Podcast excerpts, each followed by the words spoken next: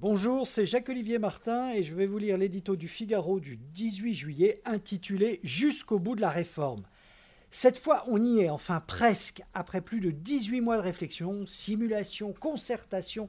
Jean-Paul Delevoye dévoile les grandes lignes de la réforme des retraites promise par Emmanuel Macron pour corriger un système largement incohérent et inéquitable. Rien n'est encore définitif, mais c'est bien à partir de ces travaux que va s'écrire le projet de loi qui sera présenté en fin d'année et voté en 2020.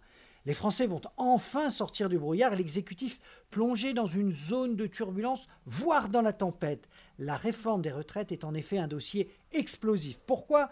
Parce que c'est un sujet par nature anxiogène et complexe qui alimente les fantasmes, les peurs et les soupçons, parce que les récentes révisions ont conduit à des mouvements sociaux d'ampleur, parce que la France a les nerfs à fleur de peau depuis quelques mois, la moindre allumette pourrait raviver la colère des Gilets jaunes.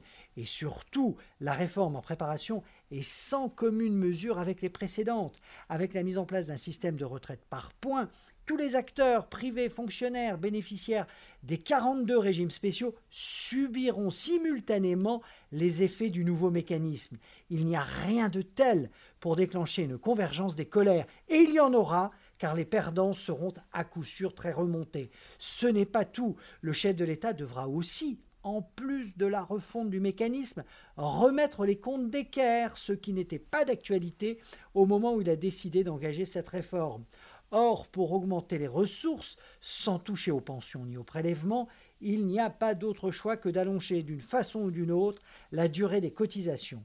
Le gouvernement l'a écarté du budget de 2020 en préparation, mais il ne pourra l'esquiver lorsqu'il entrera dans le vif des débats. La réussite de ce grand brochet est à ce prix.